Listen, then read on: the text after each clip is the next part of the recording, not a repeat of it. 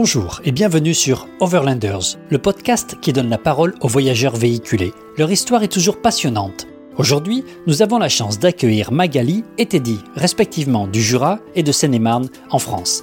Magali a 38 ans et Teddy 30 ans. Ils voyagent en couple depuis juin 2019 à bord d'un Peugeot Boxer L3 H2 qu'ils ont nommé Bala. L'itinéraire parcourt de nombreux pays d'Europe, une aventure préparée pendant plusieurs mois qu'ils financent grâce à leurs économies.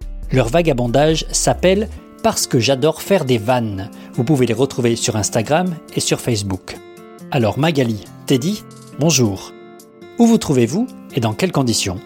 Donc euh, actuellement on est en cinéma vers Fontainebleau, pour ceux qui connaissent. Donc on est euh, chez mes parents, qui nous ont gentiment laissé à la maison parce que bah, ils sont à la retraite et ils partent euh, un petit d'année euh, au Bénin. Donc là, ça nous arrange un peu. Et du coup, actuellement, on est confinés. Donc vous avez fait plusieurs voyages en van ou en mode overland. Alors avant de partir, qu'est-ce que vous faisiez et où viviez-vous? Alors au début, à la naissance du projet, on était à Lyon quand on s'est rencontrés.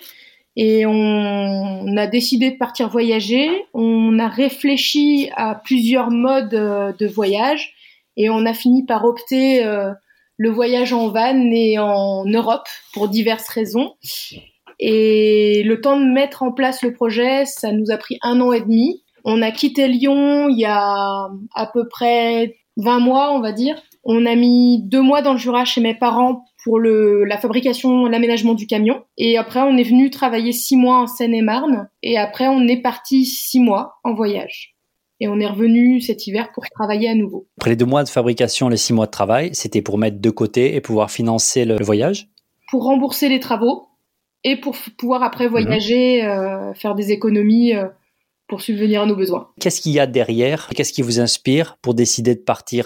Bah, On a tous les deux euh, toujours aimé voyager et aimer euh, découvrir euh, bah, le monde Après, moi, j'avais un travail euh, à l'hôpital où je bossais en 12 heures, ce qui me permettait, en m'arrangeant parfois avec des collègues, d'avoir pas mal de semaines de vacances, entre guillemets, de repos, et de voyager un peu partout en Europe, en France, et puis de prendre des plus longues vacances pour partir au bout du monde avec des copines.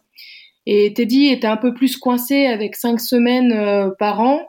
Et comme on pouvait rarement partir ensemble finalement, du coup, on a eu envie de trouver un moyen de voyager tous les deux et de partager euh, plus ces moments-là. Teddy, qu'est-ce que tu faisais ou fais comme métier? Euh, moi, je suis développeur web. Donc, euh, en soi, euh, je, je, peux travailler en freelance et travailler durant le voyage. Ce que j'ai voulu faire au début, enfin, j'étais euh, salarié, donc j'aurais pu travailler en être en télétravail. Au final, j'ai décidé de, de, quitter mon boulot, de rupture conventionnelle. Je trouve que quand on travaille et en même temps en voyage, on, profite pas ça, en fait. On passe quand pas de temps à, à travailler, sachant que si t'es en télétravail, t'es censé faire, faire tes 8 heures par jour comme un salarié lambda. T'as pas, pas d'horaire mm. Ah, tu choisis pas tes horaires. du coup, je trouvais que c'était, euh, c'était pas compatible avec le voyage qu'on voulait faire. T'allais pas profiter, quoi. Vous êtes passé par quel euh, cheminement pour arriver à vous dire, bon, en fait, c'est le van qui nous va bien? Vous avez essayé d'autres choses? Vous avez pensé à d'autres choses? On a fait plusieurs voyages. Euh, on a fait des capitales euh, européennes où on louait des BNB. Et puis, on a fait un voyage aussi, euh, le plus gros voyage qu'on ait fait ensemble avant ceux en van. C'était la Thaïlande en sac à dos, où on est parti 15 jours. Et ça s'est super bien passé. Et au départ, on voulait partir en sac à dos. Il y a eu plusieurs euh, réflexions parce que 15 jours en sac à dos, c'est très bien, mais de devoir tous les jours gérer une logistique où on dort, qu'est-ce qu'on fait s'il pleut, euh, et puis de toujours avoir à porter son sac.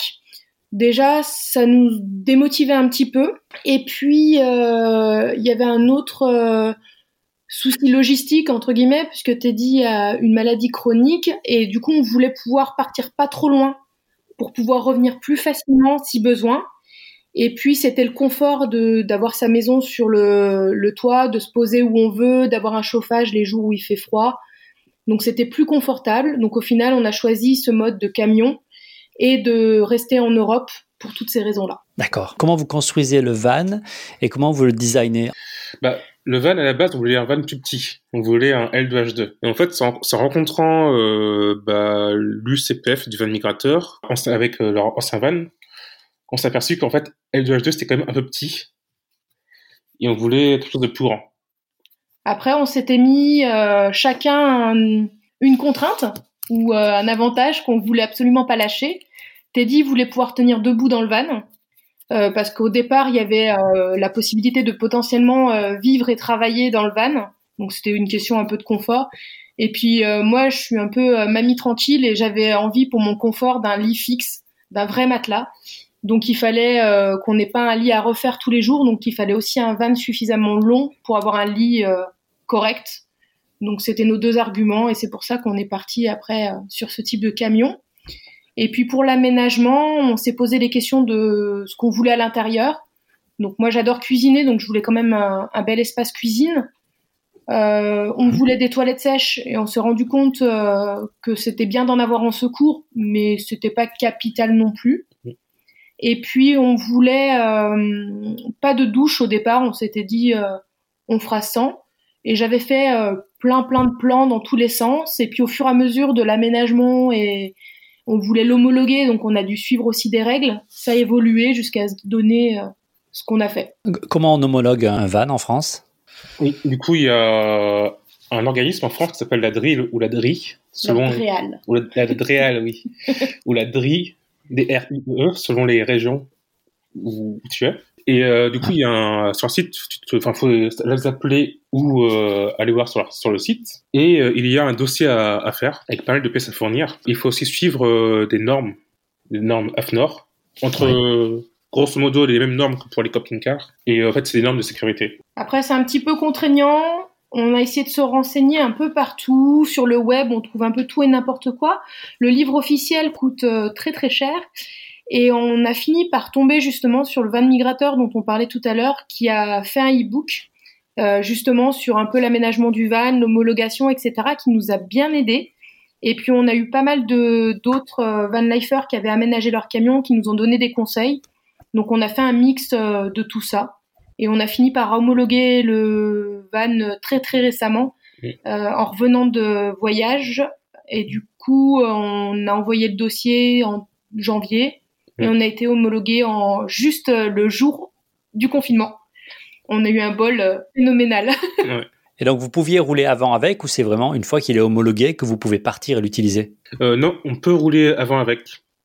En fait, c'est plus au niveau de l'assurance que ça change des choses parce qu'en fait, quand il n'est pas homologué, c'est un utilitaire. C'est-à-dire que le véhicule est, euh, assuré, mais pas tout ce qui est à l'intérieur. Et quand tu passes du coup en VSP, donc euh, assimilation euh, camping-car, du coup tout le matériel qui est à l'intérieur peut être assuré. Enfin, l'aménagement, pas complètement pris en charge, mais au moins au niveau des affaires personnelles, on peut faire des choses un petit peu mieux. Le problème, en fait, on se pose si on n'est pas homologué chez la, en VASP, c'est que pour représenter le contrôle technique au bout de deux ans, il aurait fallu tout redémonter euh, l'intérieur et le présenter euh, tel qu'on l'avait acheté. Ce qui n'est pas ah du tout notre cas et que c'est pas du tout démontable et qu'on n'a pas très envie de le démonter. et techniquement, c'est difficile d'arriver au van que vous avez fait. Vous avez rencontré des difficultés techniques? Alors, euh, des difficultés, on n'était pas des gros bricoleurs. Moi, j'ai toujours un peu fait du, du, plein de petits bricolages de loisirs créatifs, euh, mais après rien de, de très sorcier, peut-être non plus. Mhm. Et puis on s'est lancé, on a beaucoup fait de recherches. Et puis au début des travaux, euh, on a été aidé euh, par le mari de ma mère qui est très bricoleur. Et les trucs qui nous ont fait presque le plus peur, c'était de poser les fenêtres et le lanterneau parce que couper la tôle du camion, ça nous a un petit ah peu peur. Mm. Après, tout le reste, c'était de l'aménagement où si on se trompait, on pouvait refaire. Donc, euh, on a tâtonné, on a avancé. Et puis, comme toutes les premières fois, il y a des choses on referait euh, mieux, on ferait différemment, mais on est quand même assez fier du résultat. Mmh. Oui, il y a eu quelques ratés, mais en soi, c'était pas très grave. Et qu'est-ce que vous aimez vraiment dans ce que vous avez fait? Ben, nous, on a voulu faire un esprit un peu chalet à l'intérieur, un peu euh, chaleureux. Et puis, comme Ted est d'origine africaine, on voulait une petite touche. Alors, on a demandé à sa maman de nous ramener du Bénin, des tissus. Donc, euh, ça nous a permis d'un peu euh, d'avoir des touches euh, mélangées et on se sent bien comme dans un petit cocon. Et c'est vrai que ce qu'on a fait qui est bien, ce que je trouve qui est bien par rapport aux autres vannes qu'on voit, c'est vraiment le grand, le grand plan de travail pour cuisiner. Enfin, je trouve c'est limite un luxe entre guillemets, d'avoir vraiment de la place qu'il faut pour cuisiner. Quoi. Parce qu'en en fait, il y a beaucoup de vannes qui, entre guillemets, euh, négligent euh, cette partie cuisine, ou ils ont juste une, petite, une toute petite partie cuisine. Et en soi, euh, c'est pas très pratique. Et l'avantage, c'est que on a ce grand plan de travail, et puis on a une grande table aussi qui se range sous lit et qui se déplie pour qu'on mange dans le camion. Et en fait, quand je cuisine, Ted peut faire autre chose sur la table, il peut travailler, il peut être sur l'ordinateur, etc. Donc euh, c'est vraiment euh, le petit plus de notre van que nous on adore. Pourquoi l'avez-vous appelé Bala? Ah, parce que balavoine. Non, euh, c'était une blague pourrie. Bala, en fait, c'est l'initiale de nos neveux et nièces, et on trouvait ça joli, et voilà. Simplement. Vous avez appelé votre aventure parce que j'adore faire des vannes. Est-ce que c'est simplement pour le jeu de mots? Est-ce qu'il y a quelque chose derrière? Bah, j'ai vraiment adoré faire mon van, enfin notre van. j'ai beaucoup aimé faire les travaux et j'aime bien aussi faire des vannes pourries, des jeux de mots pourris, donc euh, c'était plutôt pas trop mal. Ouais. On n'est pas trop euh, des Apollons, alors euh, non, on aime bien. Mais moi, je sais pas me prendre au sérieux. J'ai beaucoup trop de mal à me prendre au sérieux. Je fais un métier qui est beaucoup trop sérieux donc euh, j'essaye toujours dès que je peux euh, de prendre les choses à la rigolade. Alors Teddy a une maladie chronique. Est-ce la raison pour laquelle vous restez en Europe et vous ne pouvez pas aller trop loin? Euh, Oui. en soi, on aurait pu partir dans d'autres pays hors d'Europe. En fait, ma maladie, c'est surtout une maladie qui est donc en Afrique. En fait, c'est une maladie génétique et aussi un peu en Inde. C'est connu grâce à l'immigration, mais en fait, on n'est pas sûr que dans tous les pays, il y a vraiment tout ce qu'il faut médicalement pour me, soigner au cas où, c'est plus par précaution. En fait, euh, la maladie, c'est la, drépanocytose. En fait, c'est une maladie du sang. C'est une maladie génétique, mhm. une maladie du sang. En fait, tes, globules rouges, euh, t'as des globules rouges qui sont mal formés, qui sont en forme de faucilles, exactement. En gros, qui servent à rien. Et ces globules rouges, en fait, ils peuvent se coller entre eux. Et du coup, ça crée des, des, caillots de sang qui bougent tes, tes veines. Et ça crée des douleurs, des douleurs euh, très, qui peuvent être très très fortes. C'est favorisé par le froid, c'est favorisé par la déshydratation, l'altitude, donc, ce qui explique qu'on voulait avoir un van avec un chauffage et de voyager surtout en période chaude, entre guillemets. Mmh. Donc, vous avez adapté à la fois le van et les euh, destinations. Ouais. Après, euh, bon, je suis quand même suivi en France. J'ai quand même euh, un stock de médicaments conséquent du coup, au cas où. Mais c'est jamais. Enfin, il y a toujours. le problème, c'est que si je fais des, grosses crises, les médicaments que j'ai, ça, ça, ça, servira pas quoi. Faut vraiment que j'aille à l'hôpital. C'est ça, en gros, entre guillemets, le problème, c'est que si vraiment j'ai un, une, une, une, grosse crise, le seul moyen de me soigner, c'est d'aller à l'hôpital. Donc, euh, si on est dans un endroit qui est un peu trop paumé ou, ou euh, qui est pas assez euh, équipé au niveau médical, parce que mhm. ça peut poser problème. Et les médicaments, en Europe ou dans les pays où vous avez voyagé, par rapport aux frontières, vous prenez des dispositions particulières pour les passer à la frontière? J'ai juste une ordonnance. C'est tout. En fait, en Europe, comme il n'y a pas de frontières, mm. du coup, on n'est pas embêté on n'a jamais eu de contrôle. La seule fois où on nous a arrêtés, euh, c'était à la frontière espagnole et on nous a juste demandé euh, d'ouvrir le camion et quand ils ont vu que c'était un camping-car, on a refermé et on est reparti. Donc euh, on n'a jamais eu de soucis et les ordonnances peuvent être valables jusqu'à six mois. Donc on part avec le stock pour six mois. C'est aussi ce qui fait qu'on on fait des voyages de six mois. Je reviens sur l'équipement. Par exemple, les toilettes, il faut en parler. Hein. Vous avez des toilettes internes ou vous avez des toilettes, bah, c'est dehors euh, et voilà? Non, on a des toilettes sèches, donc euh, internes, où ça marche pas trop mal. Après, c'est plus, euh, comme on dit, c'est toilettes d'urgence. C'est vraiment quand on n'a pas le choix d'aller ailleurs. Sinon, on préfère quand même aller là où on peut, donc dans les centres commerciaux, toilettes publiques, et ainsi de suite, quoi. Alors, en Scandinavie, il y avait beaucoup de toilettes sèches partout, donc c'était pratique. Surtout pour les pipis nocturnes, quand on est sur des parkings où il y a beaucoup de monde, on a aussi un jerrycan de secours. Euh, comme ça, ça évite aussi les odeurs. Pour les garçons, c'est facile. Pour les filles, c'est l'astuce du pisse debout. Donc, il y en a qui connaissent, qui connaissent pas, mais c'est pas mal et c'est très pratique. Donc, tu peux expliquer, parce que c'est un, c'est un ustensile, on va dire, qui, qui s'achète pour faire pipi debout, c'est ça? C'est ça. En fait, c'est euh, grossièrement, on va dire, euh, un entonnoir et qu'on met entre les jambes pour les filles et du coup, on peut faire pipi comme un garçon. Et ça s'appelle un pisse debout. C'est important parce que effectivement c'est peu connu et euh, c'est ceux qui voyagent pas mal qui l'ont. Par rapport à votre douche, vous avez de l'eau chaude, vous prenez vos douches dehors, dedans? Euh, Non, on n'a pas d'eau chaude. Du coup, euh, avant on n'allait que en camping pour prendre des douches ou des endroits où on peut trouver des fois on trouvait des douches gratuites, mais c'était rare. Et là, du coup, on pense qu'on va acheter une douche solaire. Et on a aménagé un bac en plastique avec des rideaux si vraiment on a besoin de se doucher à l'intérieur parce qu'en Scandinavie, ça nous a coûté une fortune euh, d'aller dans les campings. Et puis euh, le problème, c'est qu'on avait un jerrycan pareil en métal qu'on mettait derrière le pare-brise, mais on a été un petit peu poissard au niveau du temps Mmh. et il a, on n'a pas eu souvent d'eau chaude. Et puis en- à la fin du voyage, on a rencontré d'autres van lifers qui nous ont dit mais nous aussi on a ça, mais quand il fait pas beau, on fait chauffer l'eau.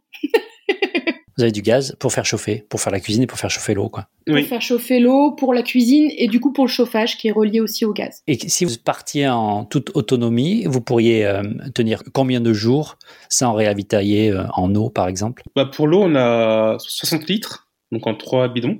Plus euh, un filtre euh, à eau qui fait 12 litres. Mm. Et puis on a même un petit jerrycan de secours qu'on utilise pour la douche, mais on va pas le compter. Mais en gros, on a 70 litres et on tenait euh, aisément 5 jours. Ouais, 5-6 jours, hein. voire une semaine si on faisait vraiment les économies. Et vous avez des panneaux solaires et de l'électricité? Après, oui, on a deux panneaux solaires, donc euh, deux panneaux de 200 watts, donc on a 400 watts en tout. Et euh, là, on tient, on, on- s'il fait beau, on tient, on est autonome. Et en plus, on a aussi un coupleur qui permet de charger la batterie auxiliaire euh, en roulant, quand vous voulez, ouais. quand on, quand on roule exactement. Et pour l'instant, le seul problème qu'on avait, c'est qu'on a un frigo trimixte qu'on a mis sur le 230 volts et en fait il consomme euh, beaucoup malheureusement et c'est à cause du frigo qu'on est tombé une fois en rade de de- de- bah, d'électricité. On a vidé les, les batteries à fond. C'est qu'on Ouais. n'est pas censé faire avec des batteries au gel, mais euh, tant pis. C'est ça, elles se rechargent pas toutes seules. Difficilement, ouais, quand elles arrivent à zéro. Ouais. Après, euh, on a pris le parti euh, d'être sur des, des endroits où il faisait quand même pas trop chaud. Donc on coupait le frigo la nuit, ce qui nous a évité de retomber en rade et de l'allumer que quand on avait besoin pour stocker un petit peu de viande ou de poisson, ou vraiment quand on avait envie d'une bière bien fraîche en retour de randonnée. Votre mode de vie, c'est être en van, quelques mois par année. Les autres mois de l'année, vous êtes dans un mode de vie normal, ou bien c'est vraiment tout le temps un certain mode de vie que vous avez adapté? Euh, non, on est vraiment en van que quelques mois par année. Après, on a une vie tout à fait classique euh, en maison. C'est un côté pratique, et puis c'est aussi pour la santé de Ted. Et puis euh, c'est le parti de vivre sur nos économies, donc il faut revenir régulièrement euh, pour euh, recharger les bourses. Donc vous travaillez, vous rechargez, vous repartez en vacances, enfin en vacances, en voyage. Vous appelez ça l'aventure, le voyage, les vacances? Plutôt euh, le voyage, Mm. parce que les vacances finalement, euh, c'est pas tout à fait des vacances. On est toujours en mouvement. Mm. Euh, on apprend plein, plein de choses, on visite plein de choses, et c'est pas très reposant. Pour moi, des vacances, c'est censé être un petit peu reposant. Après, c'est, bah si, c'est quand même une vie au quotidien, c'est un mode de vie particulier qui nous Mm. va bien. On avait un peu peur au début d'être euh, tous les deux enfermés, enfin surtout lui. Après, c'est un mode de vie qui nous convient bien. Le seul inconvénient qu'on a rencontré, c'est que ce mode de voyage euh, n'incite pas forcément facilement à la rencontre. Donc c'est un effort supplémentaire parce qu'on est souvent quand même isolé sur des spots nature, on essaye de pas embêter les gens. Donc du coup la rencontre est plus difficile. C'est le seul inconvénient que nous on a eu euh, sur ces euh, six premiers mois de voyage. Et qu'est-ce que ça crée dans votre histoire à, à tous les deux de faire ces euh, périodes de voyage en van? Est-ce que ça change votre relation? Bah, on a appris un petit peu mieux à se connaître euh, aussi. Euh, après, on se connaissait déjà bien, on vivait déjà ensemble. C'est un peu comme vivre en confinement, sauf qu'on a le droit de sortir et se promener. Ouais. donc c'est la grosse différence. Après, Teddy est très casanier, donc lui, ça le, ça lui va bien aussi.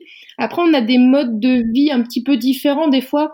Dans le camion, moi, j'ai envie d'aller me promener tout le temps, découvrir tout le temps. Euh, je suis un peu un chien fou qui veut tout voir, tout faire, euh, tout découvrir. Lui, il est beaucoup plus posé, il a plus envie de temps calme, euh, il, serait plus slow travel. Donc, on essaie de faire des compromis entre nos deux envies, et c'est peut-être ce qui est ce qu'on a appris à faire au mieux. Et parce qu'en fait, vu que Mag et moi, on n'a pas du tout les mêmes caractères, c'est vrai que on était un peu obligé de se concilier à ce niveau-là. Pas que je, Ouais. que tous les deux on se tape dessus. Ben ouais, c'est ça. Quand on est tout le temps ensemble, euh, Mm. on a besoin d'un break des fois. Vous avez fait des formations spécifiques euh, pour la mécanique, premier secours ou autre par rapport à, à ces voyages en van? Euh, pas du tout. Après, c'est que Magali a pas dit son boulot. En fait, elle est infirmière. Et Donc du le coup, premier secours, euh, c'est dans mon métier. En plus, j'ai fait 11 ans de réanimation, donc euh, ça, pour l'instant, niveau santé, c'est pas un souci. Et après, niveau Ouais. mécanique, euh, on a juste eu euh, un mini cours par euh, des garagistes qui ont été très sympas d'ailleurs. C'est un garage dans le Jura qui, quand ils ont su notre parcours, notre envie de voyager, l'aménagement du camion, ils nous ont proposé de même en fait de nous expliquer pendant une demi-journée en venant au garage euh, comment changer une roue, comment changer des plaquettes de frein, euh, quels sont les problèmes qu'on peut rencontrer euh, sur le camion qui peuvent nous sortir d'un embarras. Donc c'était assez cool. Alors vous avez Instagram, vous avez Facebook, vous avez le blog. À quoi ça sert d'avoir tous les réseaux sociaux autour de, ces voyages? Bah, Le compte Instagram à la base c'était vraiment pour avoir un, journal de bord de tout ce qu'on fait et aussi pour communiquer avec les autres van pour avoir des, des bons plans, s'entraider et ainsi de suite quoi. Pour les travaux, ça nous a beaucoup aidé. On était parti pour raconter un peu euh, nos mésaventures ou nos aventures dans les travaux. Et puis au final, on, s'est retrouvé confronté à des petits problèmes techniques. Et puis les gens euh, très bienveillants nous ont donné des solutions. Donc c'est vrai que ça nous a beaucoup aidé. Et puis après, il y a eu plein d'échanges, euh, d'astuces de voyage en fonction de là où on en était du projet. Donc c'était un peu Instagram la base. Sachant que moi j'ai un compte perso sur Lyon où je, que j'utilisais beaucoup. J'ai rencontré énormément de monde. Donc, euh, je voulais faire la même chose pour le camion, que ça soit un lien. Et du coup, le long du voyage, on a quand même rencontré euh, pas mal de Français qui nous suivaient euh, par hasard ou depuis plusieurs temps, ou qu'on suivait. Et du coup, on s'est rencontrés à l'étranger. Et donc, ça, c'était très, très chouette, ou même en France d'ailleurs. Mm. Donc ça, c'était plutôt sympa. Facebook, c'était pour ceux qui étaient réticents à Instagram. Mm. Donc du coup, comme ils étaient liés, euh, c'était assez facile de le faire. Et le blog, c'était pour les récalcitrants aux deux premiers réseaux. et puis aussi pour pouvoir écrire des textes un petit peu plus longs et approcher oui, ça, euh, sympa, hein. des choses un peu différentes. Moi, j'aime bien de temps en temps écrire euh, des trucs un peu farfelus ou décalés. Et puis, on avait envie aussi de partager les recettes de cuisine qu'on testait dans le camion, donner des, nos petites astuces à nous. Donc euh, c'était aussi pour ça le blog, c'était encore une manière d'aborder euh, le projet différemment. Vous faites des photos euh, tous les deux? Non, les photos c'est Magali qui les fait. Moi je suis pas, je suis pas trop. J'aime bien la photo, mais je suis pas très, pas très bon on va dire. Moi je suis accro, j'en ai sur le voyage de six mois, je crois qu'on est revenu avec 40 000 photos, donc c'est un peu trop mais mais c'est un plaisir. Et puis j'ai euh, la fâcheuse habitude d'avoir besoin des photos pour mémoriser. Donc ça m'aide aussi mhm. pas mal. Alors elles sont très graphiques. C'est quelque chose que tu développes ou qui, qui te plaît ou euh... bah, déjà merci. Euh, après euh, j'aime bien le côté un peu esthétique. J'essaye de mettre en valeur le lieu. Et puis, comme je disais, j'avais un compte personnel sur sur Lyon. Et j'en avais marre de voir toujours les mêmes photos et du coup, j'ai essayé de faire un peu euh, des photos décalées, euh, de trouver des manières d'aborder les choses différemment. Ce que j'essaye de faire aussi euh, avec le compte du van. Mais c'est vrai que quand on est que dans des nouveaux lieux dont on n'a pas d'image, c'est plus difficile d'être décalé que des lieux comme Lyon que je connaissais par cœur, où vraiment je savais comment me décaler.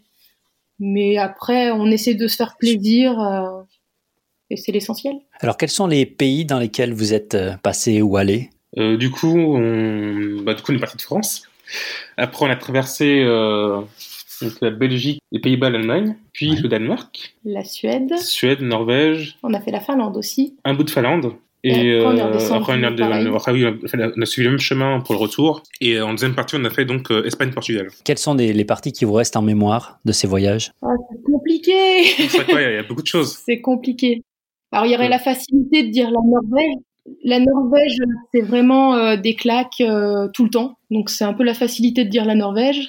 Ouais, la Norvège, tout le monde devrait le faire en fait. C'est parce que le pays est magnifique. Le pays est vraiment magnifique. Et en fait, c'est du spectacle tout le temps. Les juste euh, même sans quitter le camion, on passe en un quart d'heure d'un fjord à une falaise, à une montagne, à des lacs, à des glaciers, à des torrents de, cascades par milliers. On n'a jamais vu autant de cascades de notre vie. Euh, il y a de la verdure, il y a le bleu de l'eau. Enfin, c'est démentiel. C'est démentiel. C'est des paysages avec un contraste de folie. Même si le temps nous a pas gâtés, on a quand même euh, été euh, éblouis. En plus, on l'a fait sur l'été, donc en fait, il y avait quasiment pas de nuit. Donc, on a vraiment profité à fond. on a eu des, des couchers de soleil, euh, bah, sur toute la Scandinavie, on a eu des couchers de soleil juste fabuleux. Mmh. Euh, c'était assez impressionnant, euh, surtout sur l'île de Senja. Et les Lofoten en Norvège, ça, ça a été magique. Teddy avait eu un gros coup de cœur au lac de Vatten en, Suède. Mm. Et puis le pays en Scandinavie qui nous a beaucoup étonné parce que c'était celui qu'on attendait le moins, c'est le Danemark. Mm. Et on pensait que le Danemark c'était plat, que c'était des villes. Et en fait, euh, les villes sont très audacieuses avec un mélange de, de modernisme et de, de classicisme des, des vieilles bâtisses, euh, des maisons à colombage, euh, c'était assez fou. Et puis à côté de ça, des spots nature avec des, des parcs animaliers euh, gratuits, avec des animaux en semi-liberté, des bisons, des choses assez folles. des... On a pris une tempête de sable au Danemark en allant au phare de Rougeberg. C'était assez inattendu. Donc c'est vrai que le Danemark, ça a été assez fou. Et puis tu as aussi l'art de vivre à la danoise, qui sont très cool et vraiment très agréable. Et après, euh, l'Espagne et le Portugal, c'est complètement autre chose, mais euh, le Portugal, on a découvert euh, un peu les campagnes du Portugal, la montagne, euh, le parc de l'Alenterrano, euh, c'était assez fou. L'Andalousie, on, on pensait pas tomber sur autant de variétés de paysages. Mmh. On a eu pareil de la mer, des rivières rouges, des déserts. Mmh. Euh, des anciennes mines, euh, des paysages lunaires. Euh, c'était des hautes montagnes, les villages blancs, des cascades, des, des endroits troglodytes, avec un coup de cœur pour Guadix. Mm. Et le désert de Tabernas où on a fini notre aventure. C'est non, c'est vraiment des, des, grands grands coups de cœur un peu partout en Europe. Et puis, ce qui nous a fait euh, marée entre guillemets, c'est de retrouver des points communs entre les paysages du nord et du sud, euh, des choses qu'on va chercher des fois très très loin, et puis qu'on a retrouvé aussi en France. Euh, donc des fois on va chercher loin des trucs qu'on a chez nous. Et c'était rigolo aussi de comparer un peu tout ça. Et alors, vous devenez des personnes différentes, vous pensez différemment maintenant que vous avez voyagé. Qu'est-ce que ça a créé chez vous? Bah, On commençait déjà à, à, penser différemment avant de partir en van notamment sur la société actuelle. Mais bon, après ça, c'est, euh, je pense que c'est un peu euh, tout le monde qui commence à voir un peu les côtés néfastes de, du capitalisme et de, de, de la manière de, dont on vit. Mais c'est vrai que quand tu voyages, euh, je pense que tu te rends compte de, de, de beaucoup de choses. Nous, on s'est rendu compte qu'on vivait avec beaucoup de choses qui nous servaient à rien. On est parti avec le camion en se disant on part avec le strict minimum et en fait en rentrant on s'est dit il faut qu'on vire, il y a au moins 50% de notre nos trucs qui sont qui ont servi absolument à rien. Donc on se rend compte qu'on peut vivre encore avec moins. Donc ça c'est plutôt euh, une grosse avancée. Et puis le fait de vivre dans un petit espace, ça nous a appris aussi. Euh, on entend beaucoup parler du zéro déchet. Euh, nous on l'a pas fait euh, entre guillemets pour la planète. On l'a fait pour nous parce que dans le van il y a peu de place. Et du coup, c'est ancré un peu plus dans notre quotidien et on essaye maintenant, quand on est revenu en maison, de l'appliquer aussi, de faire attention à tout ça. Une le zéro déchet, c'est important en van parce qu'en fait, tu te rends compte que bah, les déchets, tu en as trop, quoi. Et quand tu fais des courses. Ouais, il n'y a pas de place. C'est ça, et tu vas prendre ton van. Quand tu dépales tout ce que tu as, tout ce que as, tout ce que as acheté, ta, poubelle, elle est pleine. Tu as une toute petite poubelle dans ton van et euh, tu te dis, putain, c'est pas possible, quoi. Pourquoi il y a autant de choses? Donc au final, euh, ça sert à rien. Du coup, vous vivez différemment euh, l'année? Bah, C'est sûr qu'on voit la vie différemment. Après, on prend plus de recul. On a, alors pour ma part, je vais parler surtout pour moi, j'ai l'impression d'être, euh, je me pensais très très tolérante et je me suis rendu compte qu'en rencontrant plein de gens, j'étais bornée sur certaines choses et que de rencontrer, discuter avec d'autres gens qui vivent en camion, de découvrir plein d'autres modes de vie, euh, au final, euh, ça a ouvert le champ des possibles. Et on... maintenant, je me trouve plus tolérante qu'avant, alors que je me croyais très tolérante avant. Et alors, qu'est-ce qu'on fait quand on voyage en van, à part conduire? Qu'est-ce qu'on fait? Euh, On fait beaucoup de choses. il, y a la, partie un peu logistique, donc euh, faire les courses, euh, prendre, prendre, de l'essence, ouais. trouver de l'eau, trouver des douches, ainsi de suite. Quoi. Trouver l'itinéraire, qu'est-ce qu'on va faire après mm qu'est-ce qu'on n'avait pas prévu dans le voyage, euh, les étapes que soit des gens qu'on rencontre nous proposent, soit essayer de chercher euh, plus, plus localement sur Internet des sur le parcours des trucs qui peuvent être sympas à faire qu'on n'avait pas anticipé. Et puis après, euh, ben il y avait la cuisine. On Mm. voulait euh, essayer de travailler un peu avec des produits locaux, faire des recettes, prendre le temps de mieux manger, plus équilibré. Donc ça, c'était sympa. Et puis après, c'est toute la journée, c'est des activités extérieures. Ouais, c'est principalement, donc, enfin, principalement, pour ceux qui aiment, c'est la randonnée. Ils vont découvrir euh, des forêts ou les montagnes euh, étrangères, aussi découvrir des villes et découvrir des, euh, des marchés locaux. Après, on s'occupe aussi, comme à la maison, à- avec euh, des jeux de société. Après, il y a tenir les comptes Instagram, euh, Facebook euh, aussi. Et puis, pas perdre le contact avec les amis et la famille aussi. Vous leur dites au revoir et on, vous les revoyez dans six mois ou vous gardez vraiment des contacts avec vos familles et vos amis? Euh, bah, ça dépend. Enfin, en fait, on, on marche différemment, Magali et moi. Enfin, moi, moi, chaque semaine, j'appelle ma, ma famille, enfin, ma famille proche, donc mes parents et mes frères, euh, qui s'appellent chaque semaine. Enfin, chaque dimanche, on a un rendez-vous euh, où on s'appelle. Et moi, c'est plus euh, à l'envie, euh, quand j'ai besoin, quand ils ont besoin. euh. Après, on a toujours fonctionné comme ça, donc euh, c'est vraiment euh, par à coup. Vous avez jamais essayé de partir en coupant tous les liens qu'il peut avoir jusqu'au retour? Ça vous donne pas envie? Hum, non. Non, parce qu'en plus, euh, comme on s'est rendu compte aussi euh, qu'on rencontrait moins de gens sur la route avec ce mode de, de trajet et de voyage, c'était un besoin aussi de garder des repères et de pouvoir euh, discuter avec les copains de temps en temps. Donc ça, ça faisait du bien, puis ça raccroche à la réalité aussi parce que quand on part, euh, moi j'avais l'habitude de partir souvent un mois. Et c'est vrai, quand on revient, on a l'impression que rien n'a bougé, mais au final, il s'est passé plein de choses dans la vie des gens. Et c'est bien de, de garder quand même un contact et de voir ce qui se passe aussi, parce que d'être dans sa bulle, c'est bien, mais la vie continue et je pense qu'il faut quand même entretenir le lien. Ouais, ça, faut entre- entretenir le lien et aussi euh, garder, entre guillemets, un contact avec la réalité, quoi. Faut aussi suivre un peu ce qui se passe, euh, en France ou même dans le monde. Parce que s'il y a un problème, comme euh, actuellement, avec le confinement, si tu restes dans ta bulle, Ouais. et que tu vis rien du tout, bah, t'es t'es pas au courant de ce qui se passe, quoi. Et puis ça rassure la famille aussi. Comment vous choisissez vos routes et vos itinéraires? Est-ce que c'est prévu avant de partir ou c'est au fur et à mesure? On a prévu l'ordre des pays et puis c'est tout. Ouais, après, c'est au fur et à mesure.